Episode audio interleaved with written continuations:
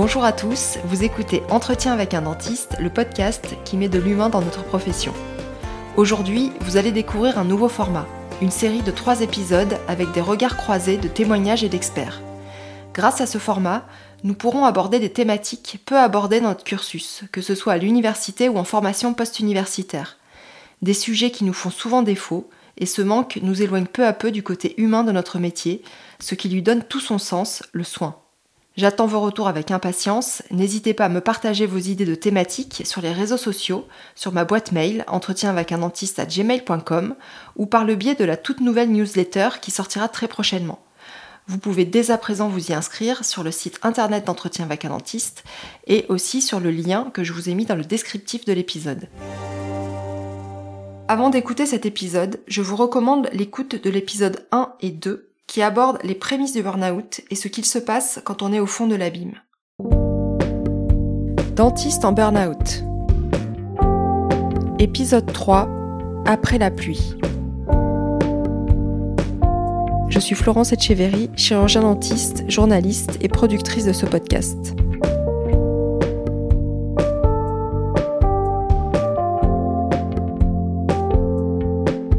Dans l'épisode précédent, nos consoeurs, Pauline et Séverine, et notre confrère Phoenix, nous ont raconté la période la plus douloureuse du burn-out, l'effondrement et le moment où on lâche tout ce qu'on a retenu pendant des mois, voire des années. Dans ce troisième et dernier épisode, ils nous racontent le retour à la vie, lorsque le goût revient, comment ils ont réappris à vivre autrement. Nous verrons avec eux, mais aussi avec l'aide de Marie-Hélène Hay et de Marie Peset, ce que nous pouvons faire collectivement pour éviter ces drames. Heureusement que les mi-temps thérapeutiques existent. Euh, j'ai dû euh, apprendre à, à, dire non. Ça serait intéressant quand même d'avoir des cours de psychologie sur l'humain. Vous avez à nouveau une petite étoile très loin qui s'allume. J'ai pensé à faire une reconversion, oui. Vivez votre passion euh, pour votre métier, mais euh, avec parcimonie. Par contre, il existe quelque chose peut-être de plus discret. Je trouve que c'est bien d'en parler parce qu'on le fait, on le fait pas assez.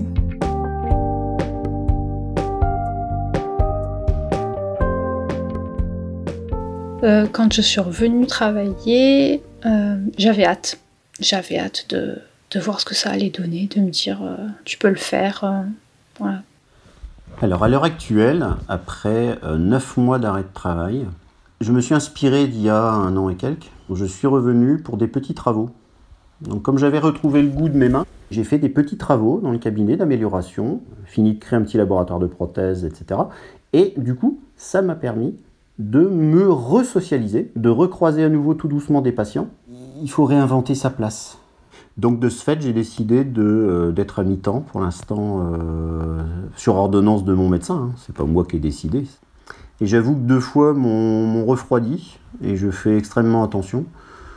Euh, même quand parfois je suis un peu euphorique de me dire ah, les forces elles reviennent. Non, c'est méfiance quoi. Je dirais que l'expression, une fois qu'on a vécu ça, c'est un peu comme le lait sur le feu.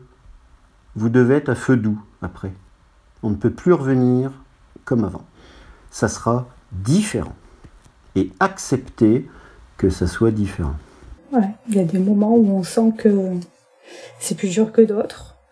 Donc euh, ça pourrait euh, ça pourrait euh, dégringoler si on, ne se met pas des barrières.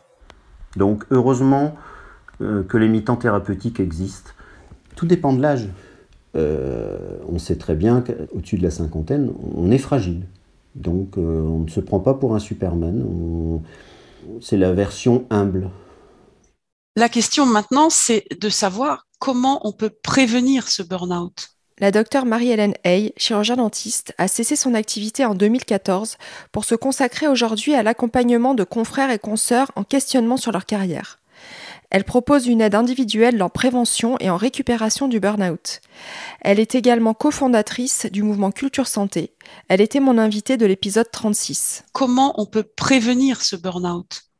Parce qu'un burn-out, je, veux dire, c'est vraiment douloureux. C'est douloureux, ça laisse euh, parfois des séquelles. Phoenix nous disait, je serai plus jamais comme avant. En réalité, le burn-out, on a avant tout envie de l'éviter et donc de le prévenir. Je pense que la première chose qu'on puisse faire, c'est déjà informer. Ça, c'est ce que tu fais. Communiquer, qu'est-ce que c'est, montrer que ça existe, oser en parler. Oser en parler quand on soi-même on le vit. C'est la première chose qu'on peut faire.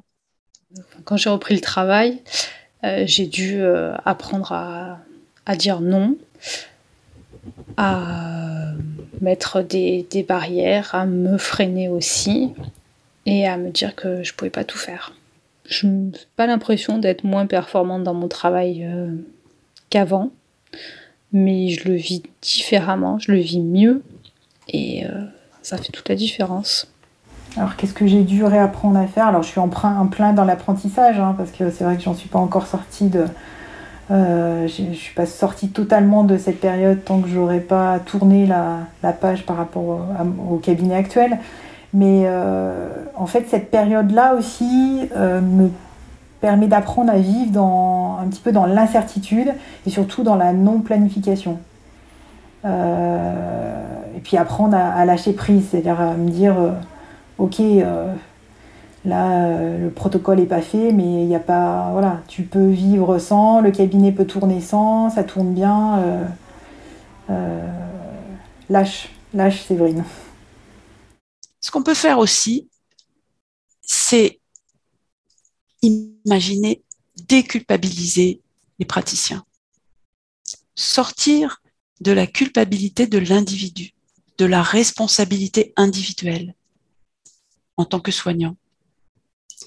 Parce que nous, en tant que soignants, bien sûr, on travaille dans un système avec des contraintes, une coercition qui est imposée par nos instances, notre gouvernance. Nous ne portons pas donc toute la responsabilité du contexte de l'exercice professionnel. Déresponsabiliser, déculpabiliser.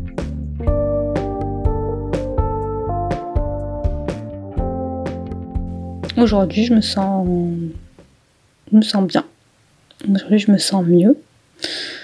Euh, il y a des moments qui sont difficiles, mais comme pour tout le monde. Après, je repense à ce que j'ai mis en place et quand je vois que ça prend pas la bonne direction, j'ai les outils pour euh, me poser et réorienter le tir. Ça peut être du dessin, ça peut être la lecture, ça peut être des choses comme ça, ça peut être du sport. Euh, mais j'ai vraiment besoin de court-circuiter euh, ça. J'ai l'impression de rendre service à mes patients et je, me sens, je me sens bien. Comment je me sens aujourd'hui euh, Fatiguée, encore très fatiguée? Euh, j'ai envie de repos, mais je me, me donne pas ce droit encore là tant que je n'ai pas réglé la suite pour le cabinet. Euh, alors, je ne sais pas comment je, tiens. Je pense que je tiens bah, par rapport à, ces lectures que j'ai, à ces entretiens que j'ai, au fait d'en parler autour de moi, qui me permet quand même d'exprimer pas mal de choses. Euh, mais je ressens que mon corps n'est euh, pas encore euh, à fond et que j'aurais besoin ouais, d'un repos émotionnel et physique.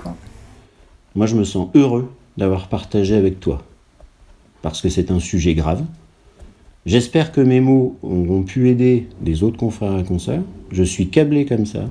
J'aime euh, partager. Ce qui m'est arrivé, euh, c'est le passé. Je regarde devant.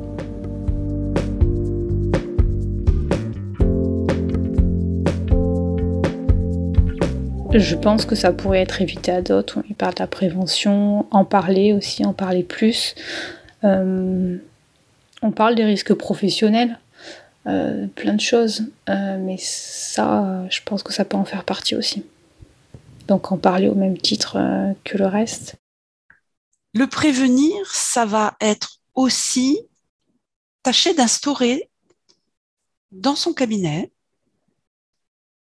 une relation avec les patients qui soit, je dirais, rééquilibrée Parce que la relation au patient, a priori, elle est asymétrique. Elle est entre un patient qui par essence est vulnérable, puisqu'il vient en demande de soins et qui ne peut pas répondre de lui-même, et un praticien qui est le sachant, celui qui a le pouvoir de répondre. Eh bien, rééquilibrer cette relation de soins permet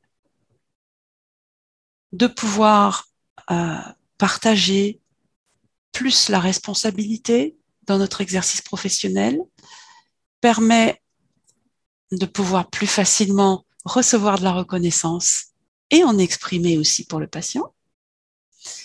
Et euh, cette rééquilibration, ce rééquilibrage de euh, la relation au patient permet aussi d'accepter de montrer que nous, en tant que professionnels de santé, on peut avoir aussi nos failles, on peut avoir aussi notre vulnérabilité.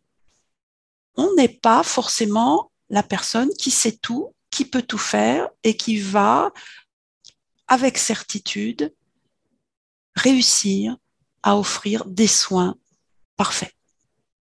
Nous, professionnels de santé, on prodigue des soins à des êtres humains qui sont dans des situations toujours complexes et les solutions qu'on apporte ne sont jamais aussi complexes que le problème de notre patient.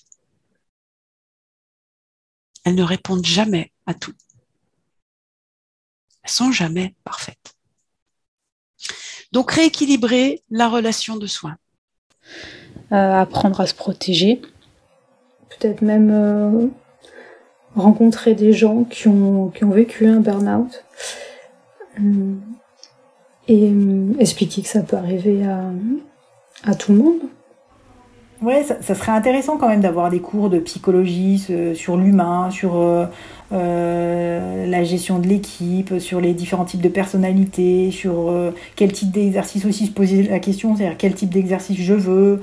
Euh, aider les gens dans ce sens-là et pas forcément que sur la technique.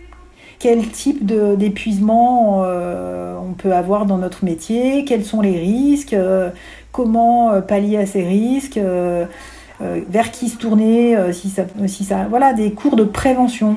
Et ça, ça serait super intéressant. Euh, un enseignement qui aborde euh, l'hygiène de vie des, praticiens dentaires. il y a une espèce de on n'en parle pas. On va pas faire peur. Et puis c'est vrai que les étudiants sont jeunes, euh, ils ont envie de faire leur vie, gagner de l'argent. Enfin, tout dépend après la place de l'argent qui est, qui est mise dans, dans, la carrière du praticien. Développer des cours sur les activités compensatrices du stress, euh, développer aussi un peu plus euh, l'hypnose conversationnelle, développer également euh, la pratique en cabinet et chez soi de la sophrologie. Peut-être des colloques aussi sur ça pour en parler, les préventions avec des, hommes de l'art en, en, psychiatrie, en sophrologie, etc. Personne n'est à l'abri. Bah, il faudrait déjà que vos études comprennent une formation en psychopathologie du travail. Marie Peset, psychanalyste et docteur en psychologie, à la tête du réseau de consultation souffrance et travail, autrice du Burnout pour les nuls, délivre dans son livre toutes les stratégies efficaces à mettre en place pour prévenir ou se sortir d'un burn-out. Bon, là, on s'occupe des burn-out, mais vous avez bien compris que dans les années 2000, euh, les gens venaient nous voir en disant je suis harcelé. Maintenant, ils vont nous viennent nous voir en disant je suis en burn-out. C'est un peu le truc à la mode. Mais quand vous grattez derrière, il y a toujours un contexte de pression.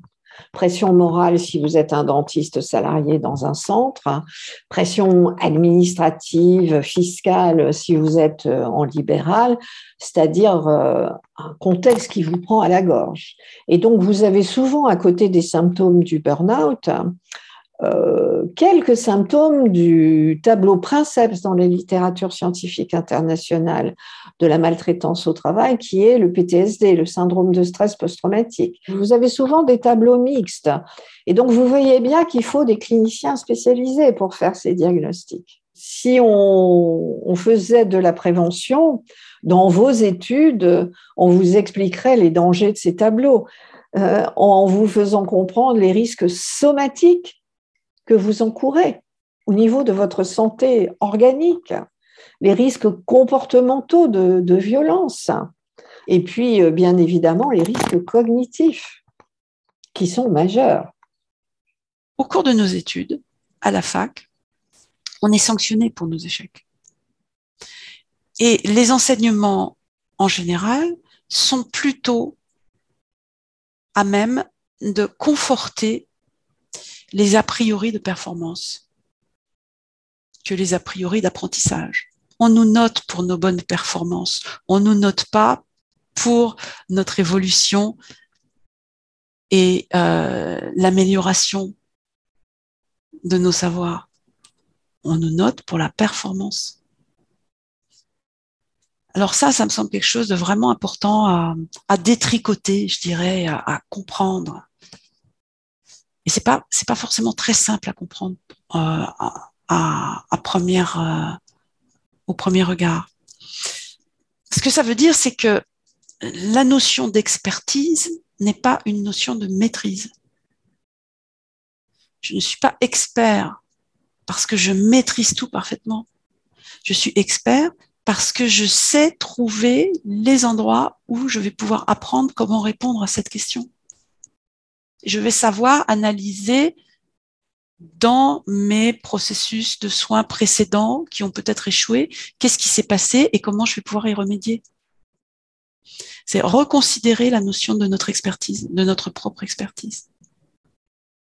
Ça, c'est une partie des choses qui peuvent nous permettre euh, d'être préventifs vis-à-vis du burn-out. Alors, en termes de prévention, euh, après, je pense pas que les nouvelles générations euh, soient dans ce même cas de figure que nous, parce qu'ils intègrent la vie professionnelle d'une autre manière, avec un autre état d'esprit, euh, et ils veulent pas en fait euh, que leur vie tourne autour de leur euh, profession. C'est-à-dire, moi j'ai mis en fait ma vie, enfin mon voilà mon je, me suis mis au service en fait de mon du cabinet de ma profession alors que eux c'est l'inverse, c'est-à-dire leur profession ils la vivent euh, en fonction de ce qu'ils veulent faire, de ce qu'ils veulent donner, de ce qu'ils veulent, euh, où ils veulent aller. Et c'est vrai que pour ça, là, le podcast que tu as fait euh, avec le pédo exclusif, qui a une, qui a, je trouve, un recul par rapport à sa, à son activité, ça a été aussi une grosse claque. C'est-à-dire d'entrée, il savait qu'il voulait aller dans la pédo, mais il a su en fait aménager sa passion euh, comme il disait, pour pouvoir durer. Séverine évoque ici l'épisode 48 avec le docteur Gabriel Dominici, pédodontiste exclusif. Et je pense que c'est ça que j'ai pas su faire. C'est-à-dire même si c'était une passion, c'est euh, pas se laisser en fait manger par sa passion.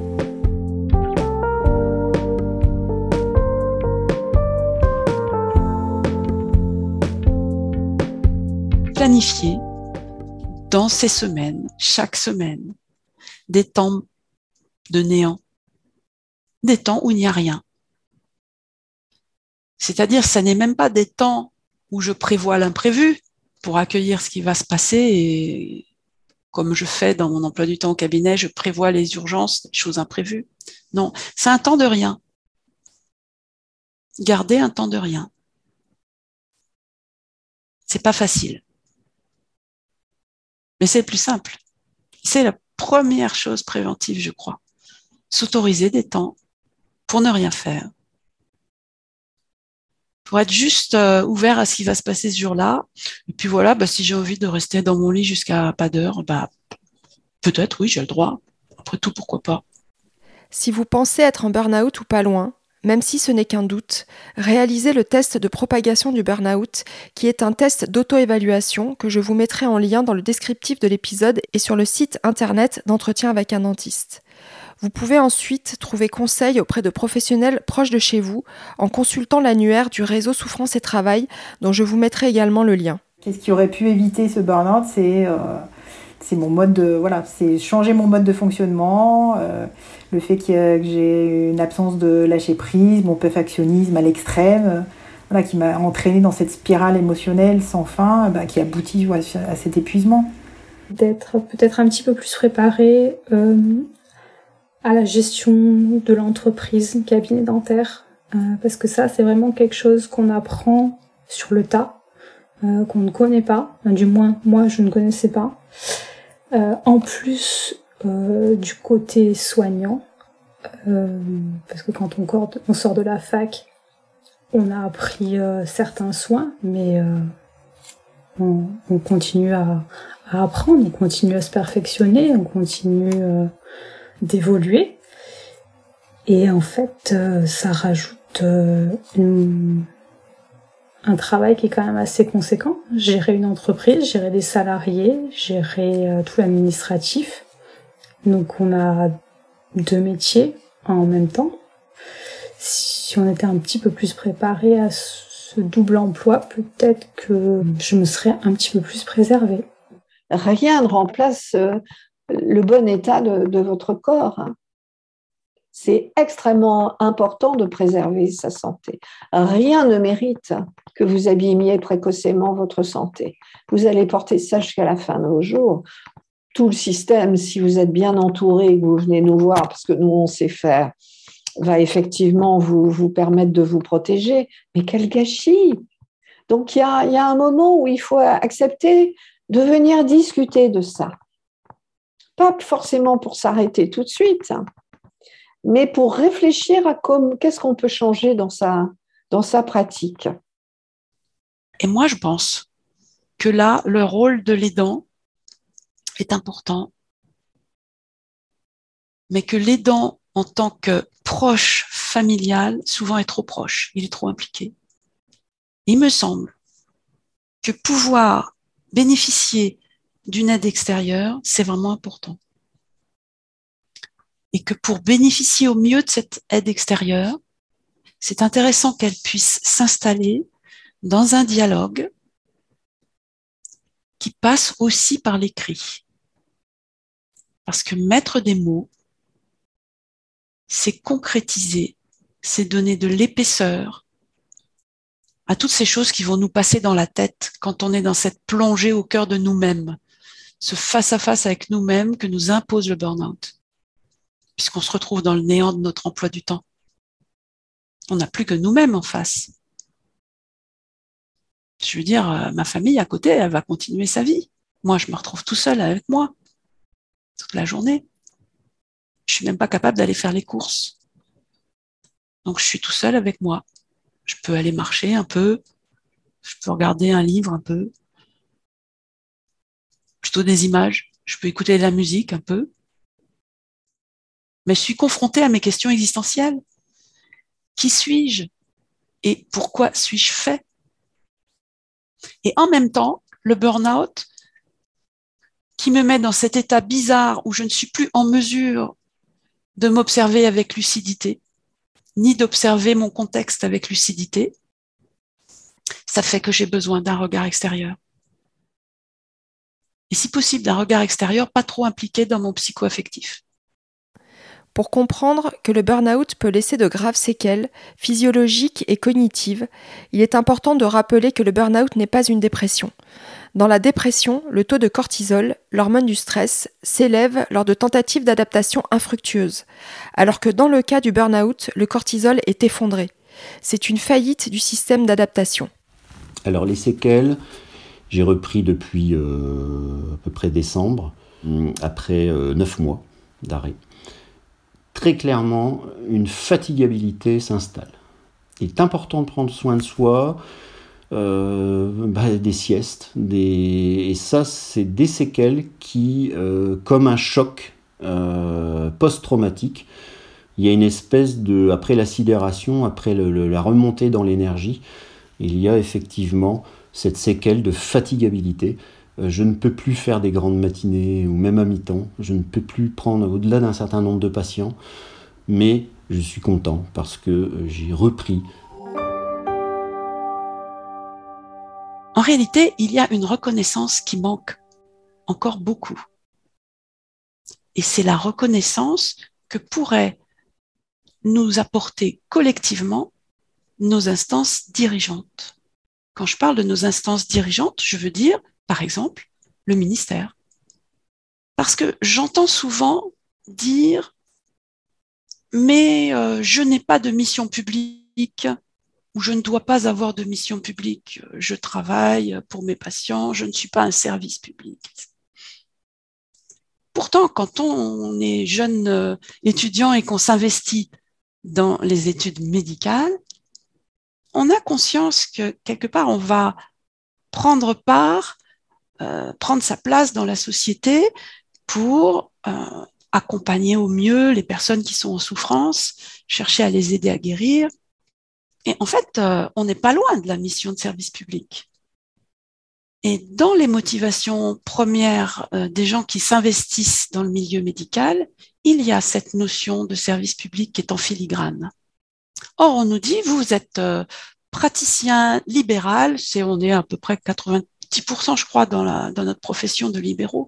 Vous êtes praticien libéral, vous n'avez pas à être un service public. Mais est-ce que quelque part, ça, ça heurte pas notre premier désir profond de soigner et de prendre part, d'être un élément, partie prenante d'une équipe plus globale que la nôtre, qui serait une équipe nationale de gens qui travaillent à aider la société à aller mieux dans son corps, dans ses douleurs, dans ses difficultés. On nous incite aussi à évaluer nos pratiques professionnelles, à apprendre tout au long de notre vie professionnelle pour améliorer nos savoir-faire, nos compétences. Mais à quel moment, moi, praticien, chirurgien dentiste du terrain, je peux bénéficier, je peux savoir où j'en suis de mes pratiques professionnelles. À quel moment je sais si le travail que je fournis est intéressant pour ma patientèle? Quels sont mes points de repère en dehors de mes impressions? Donc, cette reconnaissance que nous pourrions obtenir de la part euh, de notre ministère, par exemple, que nous pourrions obtenir collectivement, pourrait être intéressante aussi.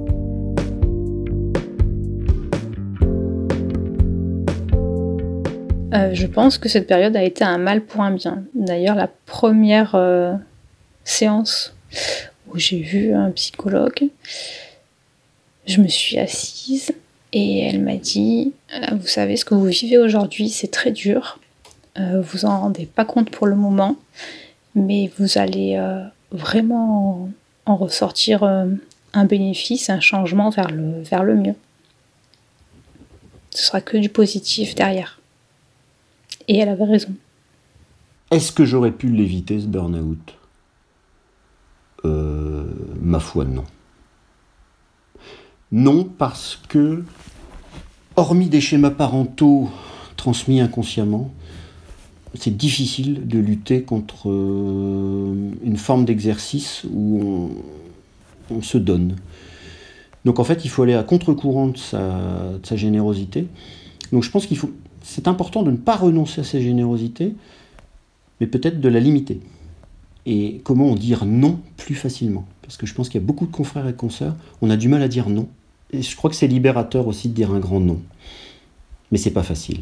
Et ça, c'est pour ça qu'il faut se faire aider, parfois.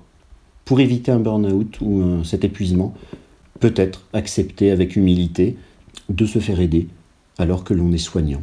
Et vous permettre de garder de l'énergie pour vous. Euh, ça m'a appris euh, que j'étais trop perfectionniste. Ça m'a appris euh, que se sacrifier, ça apporte pas de bonnes choses, ni pour soi, ni pour les autres. Hmm. Ça m'a appris qu'on n'est pas irremplaçable non plus. Et ça m'a appris que être soignant, c'est aussi savoir se protéger soi-même. D'abord, pour pouvoir bien soigner.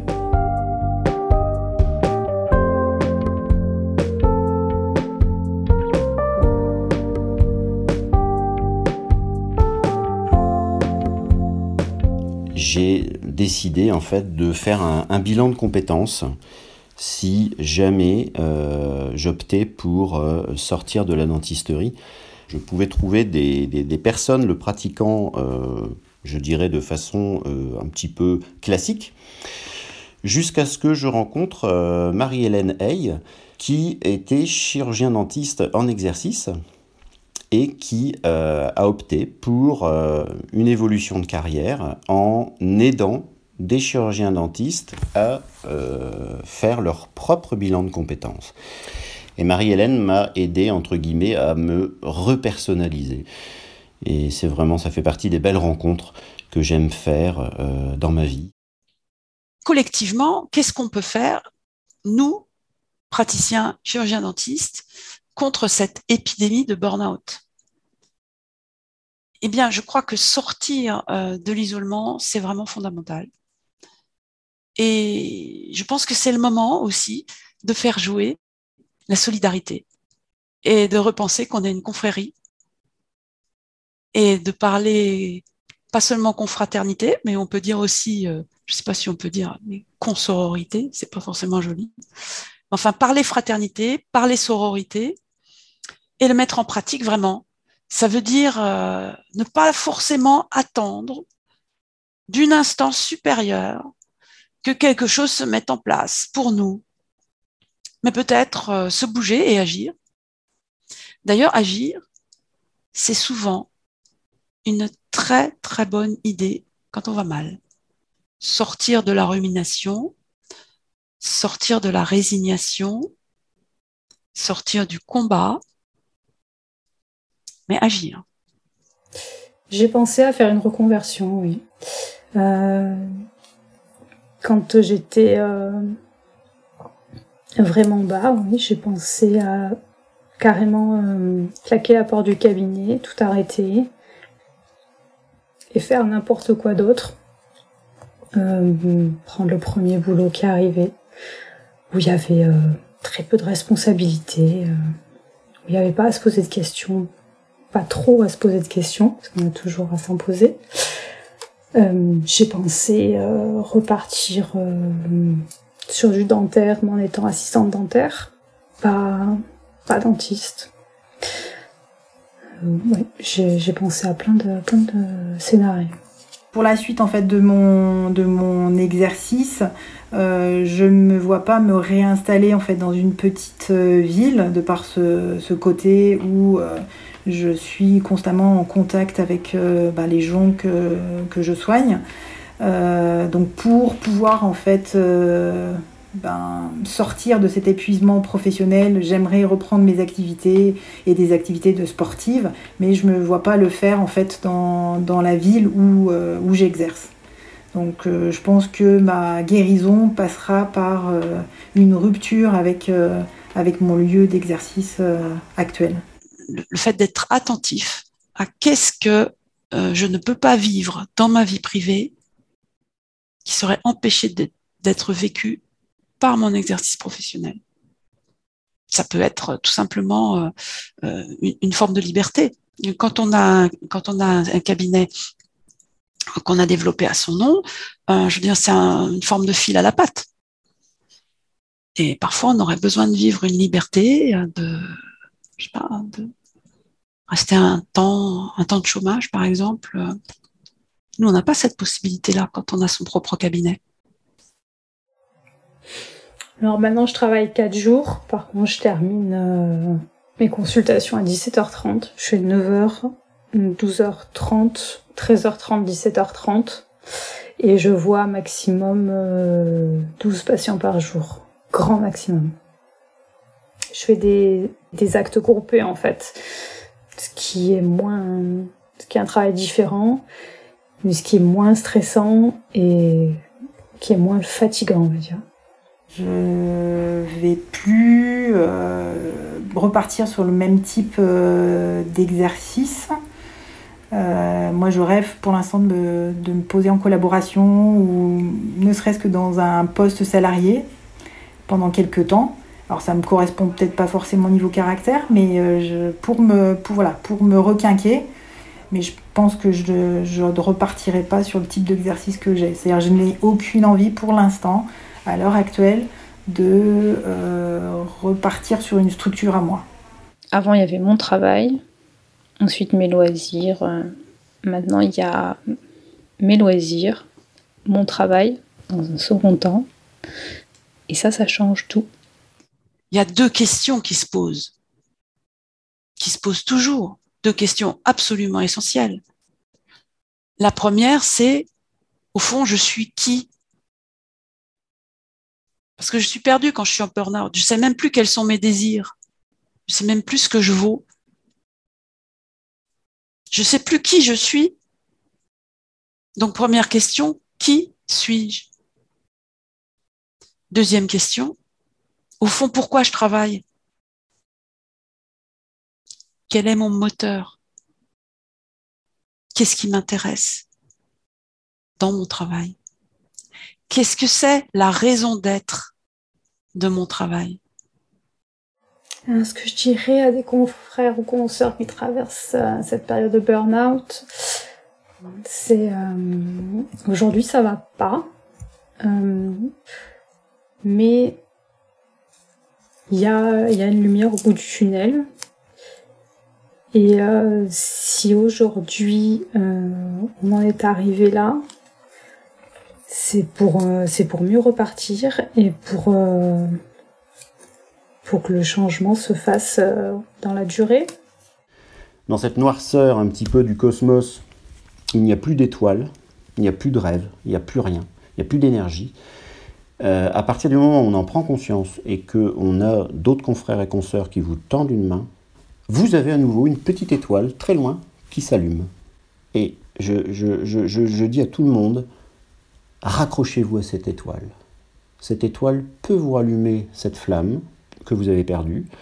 Bah, Faites attention à vous, prenez soin de vous, prenez des moments à vous, euh, vivez votre passion euh, pour votre métier, mais euh, avec parcimonie. Et puis surtout, ménagez-vous des temps de, liberté où vous êtes complètement en mode off pour pouvoir après repartir dans votre passion sans que ça, ça vous mange. Sachez vous arrêter, sachez prendre un parking, puisque j'aime bien l'automobile, c'est peut-être l'occasion de faire un pit stop, de changer les pneus, de remettre de l'essence dans le moteur, pour continuer votre route professionnelle. Je lui conseillerais de se tourner vers des confrères aussi qui ont vécu ça, euh, qui racontent un petit peu leur, euh, leur histoire ça, c'est important aussi de savoir que hum, ça arrive à d'autres, que c'est difficile, mais qu'on peut s'en sortir. Et que quand on en sort, on en ressort euh, vraiment changé, mais changé en mieux. Et on peut mettre en place vraiment des éléments euh, solides pour mieux repartir, euh, pour mieux vivre sa vie personnelle et sa vie professionnelle ce burn-out m'a permis aussi ça, c'est-à-dire que vu que j'ai libéré ma parole et que je me suis ouverte, ça m'a permis aussi bah, d'avoir euh, un contact avec toi, de pouvoir en parler avec d'autres euh, consoeurs ou confrères qui vivent la même chose. Et du coup, ça, a créé ce lien euh, que j'avais pas forcément avant. En fait, c'est la difficulté qui a fait que euh, un petit réseau se forme avec les, avec les mêmes valeurs, avec les mêmes attentes. Euh, et c'est pas mal, hein. c'est pas mal. Mm. Ça, ça m'aide de savoir euh, qu'il y a d'autres personnes qui vivent la même chose, qui ressentent la même chose, euh, que je suis pas un ovni au milieu des autres confrères. non, on n'est pas tous des chirurgiens dentistes qui adorent gérer l'entreprise cabinet dentaire, qui adore euh, tous les actes, euh, qui voit 20 euh, patients par jour et tout se passe bien et qui font 12 heures de boulot par jour et ils sont ravis. Non, ça fait vraiment du bien de se dire qu'il y a d'autres confrères qui sont dans la même situation, qui ressentent du mal-être au travail, qui ne vivent pas bien, sur qui ça a des répercussions psychologiques, sur qui ça a des répercussions sur leur vie de famille. Trouve que c'est bien d'en parler parce qu'on le fait, on le fait pas assez. Une des façons d'agir, ça peut être de créer un lieu virtuel où, en tant que praticien chirurgien dentiste, on peut intervenir de façon totalement anonyme. J'insiste beaucoup sur cette histoire d'anonymat parce que des lieux de rencontres virtuelles avec les réseaux sociaux, maintenant, on en a beaucoup. Ça a commencé par Eugénol, maintenant il y a beaucoup de groupes Facebook. Sauf que on a une vie sur les réseaux sociaux et même quand on a une vie avec un pseudo, on finit par tous, plus ou moins, les gens qui sont euh, accros à ces réseaux sociaux, on sait qui sont derrière les pseudos. Or, on peut être connu avec son pseudo et avoir besoin de parler anonymement du burn-out. Donc moi, je pense qu'il est important de créer un lieu virtuel de rencontre où on peut interagir de façon totalement anonyme y compris anonyme par rapport à son pseudo habituel. C'est pour ça que j'ai créé un serveur Discord réservé à ça. Je, ne connais pas de système euh, beaucoup plus efficace que Discord pour pouvoir euh, faire vivre une communauté virtuelle. De plus, euh, sur le serveur Discord, on peut aussi, si jamais il y a un besoin fort, on peut lancer un appel au secours help. Il y a la possibilité de se parler, d'entrer dans un salon vocal et de se parler si on a besoin de parler à quelqu'un. Euh, l'intérêt aussi de ça, c'est de faire une espèce de veille en rapport avec euh, nos systèmes de prévention. Nos assurances, euh, souvent, on sait bien que euh, les contrats sont difficiles à, comprendre, à interpréter, les contrats peuvent changer, euh, on ne sait jamais quels sont les, meilleurs contrats, et ça, ça peut être un bon moyen aussi d'échanger là-dessus. Avoir du retour d'expérience des personnes qui sont passées par des périodes difficiles, comment elles s'en sont sorties, mettre en place quelque chose de vraiment voilà, entre pairs, de la solidarité, tout simplement.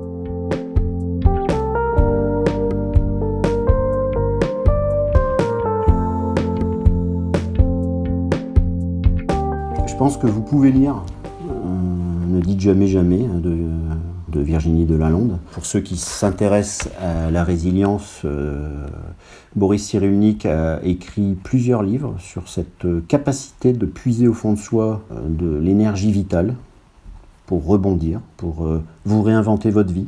le livre d'Edouard Zarifian, je pense que La force de guérir, c'est vraiment un livre qui, peut éclairer certains praticiens. Après, le livre, pour euh, mieux comprendre la mécanique du stress, c'est les livres de Patrick Légeron, hein, Le stress au travail, un enjeu de santé, euh, aux éditions Odile Jacob. Sont, euh, est un livre vraiment qui explique, qui démonte la mécanique où les gens on, est enlisés dans, le stress. Le livre de Parker, 100 degrés, le degré supplémentaire.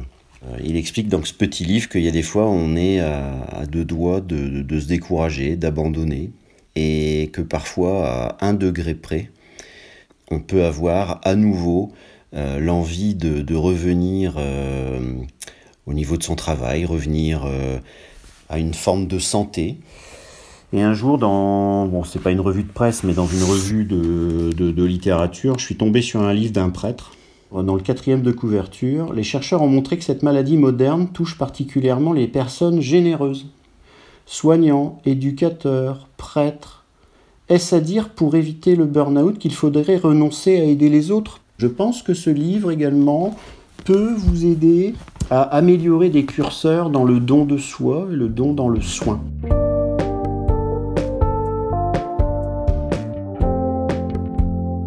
L'être humain, euh, quand il est confronté à des situations euh, de crise forte, spontanément, il va se tourner vers de la solidarité. Là, on a une crise forte avec le burn-out dans notre profession. Euh, je veux dire, l'enquête euh, du Conseil de l'ordre en 2018 vraiment euh, le montre. On a une crise forte. Organisons-nous. Auto-organisons-nous. Comme c'est ce qu'on appelle une pathologie de surcharge, et donc une pathologie de civilisation, c'est la frénésie de notre monde moderne qu'il faut soigner. Parce que vous voyez, Pascal Chabot le dit bien dans son livre euh, Global Burnout, euh, nous consumons la terre, nous consumons notre santé, nous consumons notre équilibre. Quelque chose ne va pas euh, dans le, royaume dans lequel nous, vivons, il faut, y, parer, il faut changer cette affaire. Et ça passe par une prise de conscience du cadrage légal, par une prise de conscience citoyenne, par une réflexion sur quel travail voulons-nous en 2022.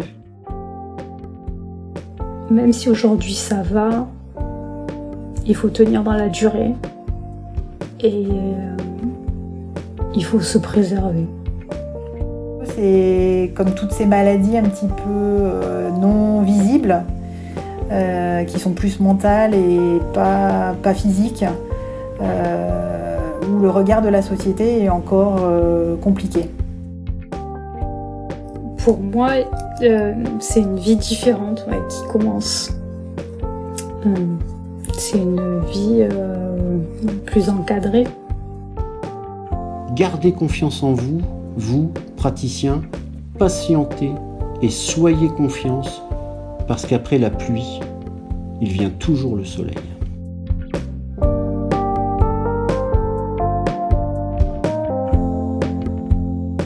Un repos qui ne repose plus, des insomnies, des troubles alimentaires, le recours à des stimulants pour tenir le coup, le sentiment de ne plus rien ressentir, d'être inutile, un manque de reconnaissance, une difficulté à se déconnecter du travail, autant de signes qui doivent vous alerter pour vous-même ou pour votre entourage. Le processus de burn-out, quand il est installé, peut conduire à des situations dramatiques telles que le suicide, des accidents cardiovasculaires, des dépendances à différentes drogues. Il faut donc absolument traiter le problème et consulter lorsqu'on se retrouve ou lorsqu'on voit quelqu'un s'enfermer progressivement dans un tel processus. Au travers des témoignages de Séverine, Pauline et Phoenix, nous avons pu identifier plusieurs phases. La première, c'est celle où tout va bien. La personne s'investit dans son travail et réussit. Elle est en train de monter en pleine puissance. Le cercle vertueux effort, résultat, reconnaissance fonctionne bien et renforce son envie de donner plus. Cette phase est en général longue et dure pendant plusieurs années. La seconde phase commence de façon insidieuse. Petit à petit, le stress devient chronique et le corps commence à être dépassé. C'est le moment où les premiers symptômes visibles apparaissent. Des symptômes physiques, migraines, troubles musculosquelettiques, fatigue, mais aussi des symptômes comportementaux, irritabilité, de concentration, les heures de travail s'allongent et les pauses diminuent. Ça, c'est la phase du déni, de la part de la personne qui pense qu'elle va réussir à s'en sortir seule et qui n'appelle pas à l'aide, mais aussi de la part de l'environnement de travail qui n'écoute pas les alertes répétées. Cela peut durer pendant plusieurs mois, voire plus d'un an. Et ensuite, c'est la chute. C'est ce moment où, du jour au lendemain, la personne touche à l'épuisement, c'est l'effondrement. La chute est d'autant plus incompréhensible pour l'entourage qu'elle arrive brutalement. C'est le moment de l'arrêt de travail. Puis vient le moment de décompression. Ça, c'est certainement la phase la plus douloureuse du burn-out. C'est le moment où la personne lâche tout ce qu'elle a retenu pendant des mois, voire des années. Les symptômes physiques s'accentuent, le corps exprime son mal-être, la culpabilité de ne plus être à son poste se fait sentir, la peur du jugement et du regard des autres aussi. C'est le temps du repos. La personne, n'ayant plus aucune ressource, n'a que d'autre choix que de ne rien faire, en attendant que ses batteries se rechargent. Puis vient la phase de la récupération. Ça, c'est le moment où le burn-outé va mieux. Il commence à sortir pour lui et ne plus penser au travail. Il renoue contact avec l'extérieur. C'est la phase où la personne réapprend à prendre soin d'elle, à se faire plaisir, à écouter son corps. C'est en général le moment où arrivent les premiers rendez-vous avec un thérapeute et c'est l'occasion de mieux comprendre pourquoi et comment elle en est arrivée là. Cette étape est faite de haut et de bas. Dans les périodes où cela semble aller mieux, il pourrait être tentant de retrouver son travail. Ce n'est pourtant pas encore le bon moment. Les batteries ne sont pas encore rechargées. Cette phase dure entre plusieurs semaines et plusieurs mois, voire plusieurs années. Après vient la période de la reconstruction. C'est le moment où la personne décide de transformer cette épreuve en quelque chose de bon.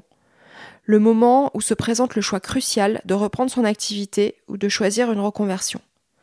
Parfois, le retour au travail arrive dans cette période de reconstruction.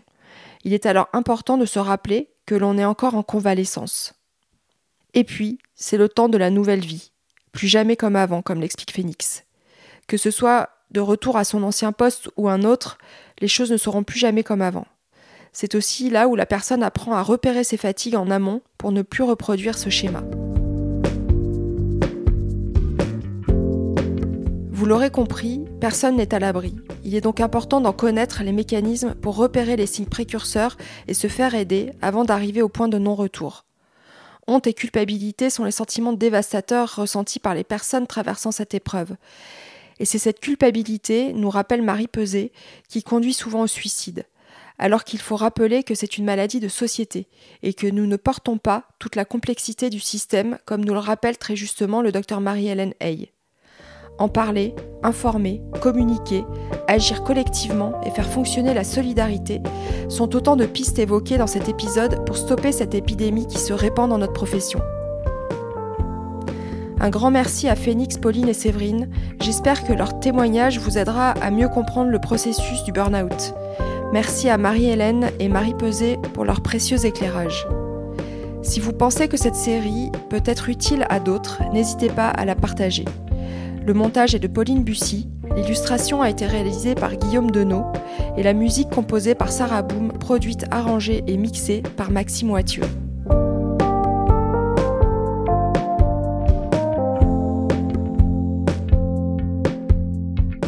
Retrouvez Entretien avec un dentiste sur les réseaux sociaux Instagram, Facebook, LinkedIn. Vous pouvez écouter les épisodes sur votre plateforme d'écoute préférée et sur YouTube. Et surtout, n'oubliez pas de laisser des étoiles et de partager pour permettre à d'autres de le découvrir. Je vous rappelle que vous pouvez d'ores et déjà vous abonner à la newsletter, un nouveau rendez-vous mensuel dans lequel je vous partagerai les actualités du podcast, une rencontre avec un invité surprise et mes découvertes de lecture, podcasts, films ou médias en lien avec la thématique du mois.